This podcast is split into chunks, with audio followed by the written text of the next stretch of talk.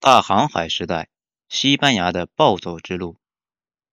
现在的西班牙被称为欧洲四国之一。欧洲四国分别是西班牙、葡萄牙、意大利、希腊。这四个南欧国家的首字母合称为 Pigs。这四个国家都有一些共同的特点，比如懒得要死，国家都濒临破产，旅游业是支柱产业。好吃的比较多，美女比较多，专注一些轻工业产品，比如包、衣服什么的，很难把西班牙和葡萄牙这两货和列强这个词联系在一起。事实上，西班牙开启了欧洲的列强模式，在他之前的几百年，欧洲一直是被暴打的地位，在他之后，西欧逐渐开始对世界呈碾压姿态。以前玩游戏的时候，发现科技树上有个节点叫做宗教狂热，当时还纳闷这个东西是什么玩意儿。了解了西班牙的历史之后，才对这玩意儿有一点的了解。原来这个东西主要讲的就是西班牙。当初穆斯林绕到非洲，从背后包抄欧洲，在西班牙被狂热的基督教徒阻挡，双方厮杀了八百年，最终穆斯林被赶出了西班牙。在世界历史上，这种情况都绝无仅有。因为一个地方被穆斯林吞下去，基本没有再被恢复的可能。期间的历史也非常精彩，但是太过繁琐，而且不是我们今天的重点，所以就不详细说了。只需要说一句，在一四六九年，相当于我国明朝中期，西班牙那么个小半岛上的两个王国卡斯蒂利亚和阿拉贡联姻合并了。这种情况在中国比较费解，但是在欧洲非常常见。后来那个奥匈帝国就是通过不断的联姻，版图扩张了好几倍。合并后的西班牙本土势力大增，在二十年后对岛上的阿拉伯势力发动最后一击，彻底将穆斯林赶出了半岛，从此西班牙独立。到这里，咱们先把这条线索放下，讲点别的。恶补一下经济史，不然理解不了西班牙为啥要搞大航海，也理解不了为什么他们能搞大航海。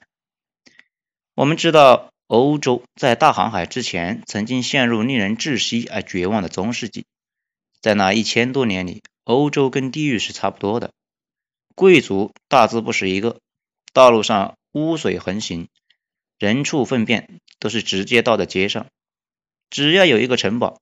就有一堆衣衫褴褛的公主王子，上到国王，下到老百姓，一辈子只洗两个澡。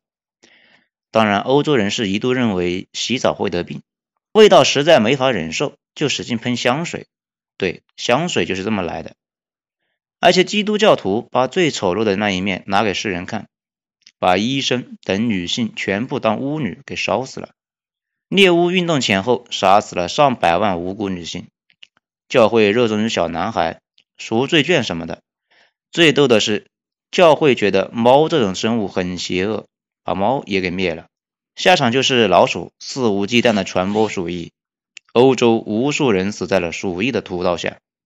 这些还不是最可怕的，最可怕的是欧洲受到了双脚锁死，什么意思呢？我们知道，欧洲当时的货币是金子，金子本来就是贵金属，贵金属由于产量有限。有升值趋势，大家有了金子之后，第一反应是存起来，等升值后再拿出来。大家都是这么想，市场上流通的货币减少，金子果然升值了。升值后，大家发现之前的预期是对的，于是继续窖藏金币，流通货币进一步减少，继续升值，形成了正反馈。这种循环状态里，让欧洲掉进了坑里，是不是看着很眼熟？没错。我国现在的房价大概也是这么个逻辑。事实上，一个商品如果供应有限，持有成本低，但是流通性好，一般都会引发持有潮，进一步推高价格。如此循环，唯一的破解就是增加持有成本，房产税或者增加供应，需要打破持续上升的预期。最后，欧洲市场上没钱了，陷入了通货紧缩。这玩意比通货膨胀要严重的多。这种状态下，基本上啥都干不了，因为没钱。商品价格倒是不高，但是就是没钱。这种困局只能通过外部介入才能打破。这只是欧洲面临的其中一个问题。欧洲还有一个问题叫做内卷化。由于生育率高，欧洲和中国历朝历代末期一样，陷入了严重的人口暴涨，人均拥有土地极低，而且人口供应量大，所以工人工资低。工资低的话，工人就没钱消费。对经济学有点了解的就知道，这是典型的需求不足。需求不足就没钱买东西，没钱买东西就没法生产，你生产出来也卖不出去。就这样，欧洲彻底被锁死了。只有一个办法能救欧洲，就是天上掉大量的金子。只要有金子，就可以去买东西。别人拿到钱后，可以扩大再生产，扩大再生产就得雇佣工人。工人有了钱后，就可以继续消费，工厂就可以进一步扩大再生产，社会循环运转起来，这样才会有科学革命，有工业革命，有技术进步，才会有后来的一切。所以，欧洲人，尤其西班牙人，在患上了宗教狂热之后，又得了一个新病，叫做黄金狂热，急切的要去寻找黄金。所以后来亚当·斯密就把大航海形容为神圣化的黄金渴望。哪里有黄金呢？这个时候，我们的一个老朋友马可·波罗上场了。他说：“东方有。”他声情并茂的介绍了他在东方，也就是中国看到的景象，声称遍地都是黄金，蒙古大汗的宫殿都是金子做的瓦片。欧洲人是彻底崩溃了。我操，那得赶紧去东方啊！多说一句。马可·波罗到底是不是骗子，至今没有确认。不过，绝大部分学者倾向于认为他没有来过中国，他是在别的什么地方听说了中国的事情，然后回去欧洲后添油加醋编给大家听，说的有模有样，但是漏洞百出，非常符合二手信息的特点。要不就是蒙古大汗用金瓦把他脑子给拍坏了，反正欧洲人基本都信了。但是之前去往中国的路已经被穆斯林给阻断了，怎么去呢？这个时候就得提另外一种观念，叫做地球是圆的。欧洲人当时很多人相信地球是一个叠一个的乌龟，有的觉得是一个三叶草，还有一部分相信认为地球是圆的。比如我们接下来介绍的这位仁兄就是这样一个人，同时相信马可波罗和地球是圆的，他就是哥伦布。哥伦布这个人，在现在当然是各种赞誉有加，航海家、冒险家、美洲大陆的发现者。其实回到他生长的那个年代，哥伦布同志是个不折不扣的 loser，而且有病。现在很多学者认为他就是第一个把梅毒带到美洲的人。哥伦布从二十岁就开始狂热地向各国推销他的那套理论：既然地球是圆的，朝西走也能到中国。这个想法在当时如此大胆，而且不切实际，以至于大家都不太能接受。大家对他的理论难以接受的程度，相当于现在有人要集资研究水变油一样。所以哥伦布一直蹉跎到四十岁，基本上一事无成。他是意大利人，却先后游说了法国、英国、葡萄牙、西班牙。当时欧洲平均年龄也就四十岁。到了一四九二年。哥伦布同志已经四十一岁了，眼看这辈子就要交代了，真让他碰上了天使投资人，打败了穆斯林的西班牙人投资了哥伦布。西班牙为啥投资哥伦布？主要是因为绝望了。西班牙跟葡萄牙当时在海上竞赛，到一四九二年，西班牙已经完全处于劣势，试尽了所有的办法，也没能找到出路。这时候才想起来，早就被扔到垃圾堆里面的哥伦布方案，准备死马当活马医，来个激进疗法。那种感觉就像是蜻蜓试尽了所有办法给皇子玄烨治天花，最后求助于传教士，竟然被救活了一样。就这样，西班牙给哥伦布七凑八凑弄了三条板船，又找了几百个死囚，封他为海军上将，哥伦布就气势汹汹的出发了。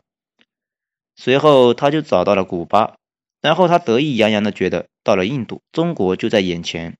这个执念一直持续到死，真是个幸运的人。如果他死之前知道自己去的地方离中国印度还有一万公里，会不会死不瞑目？有一个关键的问题，他当初忽悠西班牙王室说要去找黄金，那他找到黄金没有呢？他连草泥马都没有找到，就是羊驼。古巴那个地方除了鹦鹉啥也没有，所以哥伦布就逮了几只鹦鹉和抓到的他认为的印度人，回到了欧洲。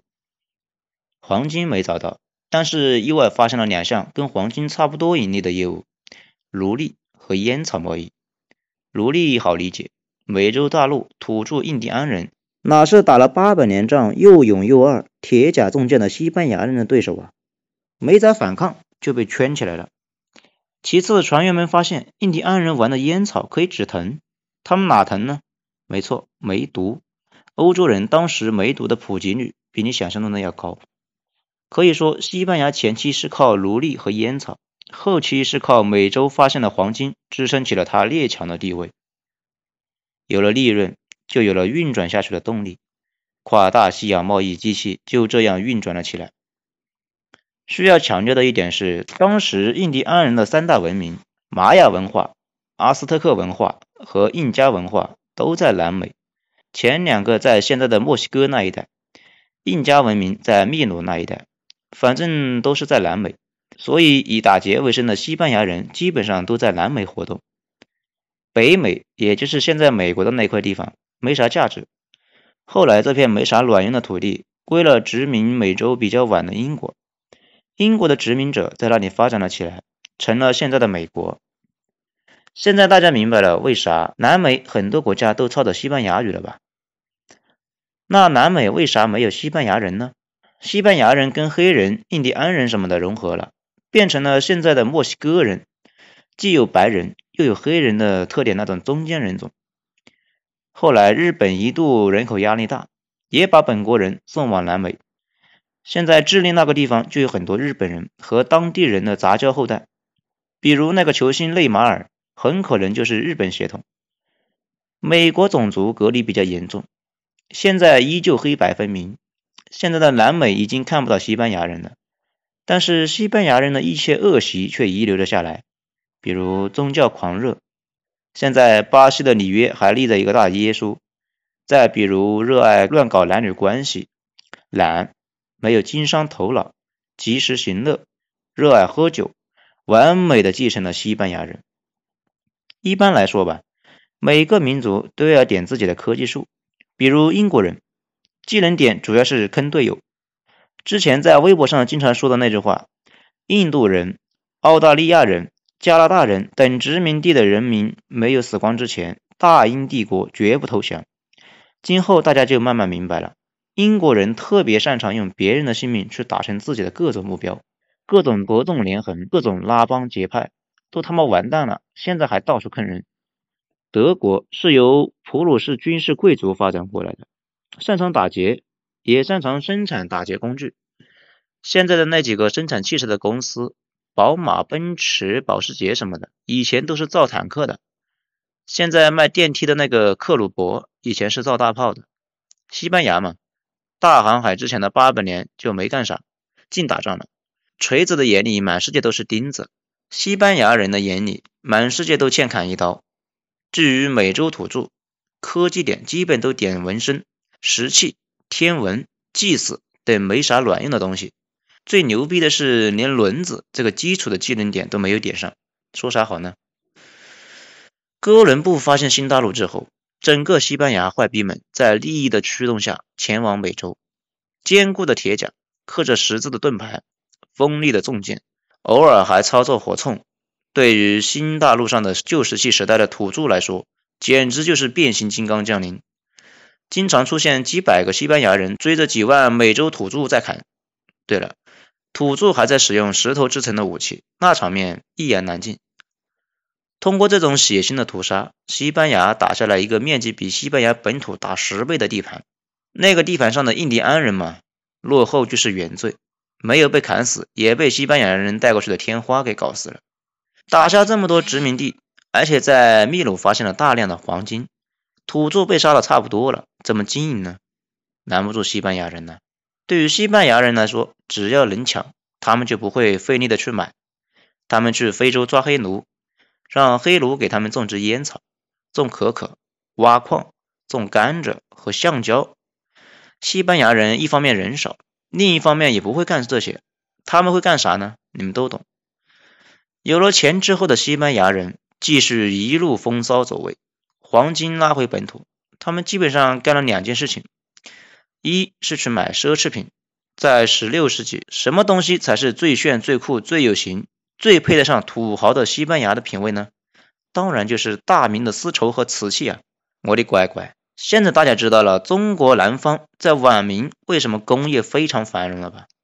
全世界一大半的金银跑到中国来了，搞得大明一度被通货膨胀折腾的苦不堪言。那还干了啥呢？还能干啥？继续打劫。为了维持打劫力度，防止被打劫，西班牙跟现在的美国似的，一直维持着同时和第二、第三强国开一战的标准：造最大的炮，喝最烈的酒，去最好的医院。这就是西班牙人的那些年日常。此时的西班牙，英国在给他到处抓奴隶，荷兰是他的海上马夫，葡萄牙把东方的丝绸运回欧洲卖给西班牙，西班牙海军当量相当于列国之和。此时的西班牙看着处于无敌状态，当时几乎所有人都会觉得西班牙会一直强盛下去。谁能想到，巅峰状态的西班牙迅速滑落，在它滑落的背后，有个几百年来形成的规矩。几乎所有列强都被这个规矩从世界之巅扯了下来。这个规矩是啥？我们后面再讲。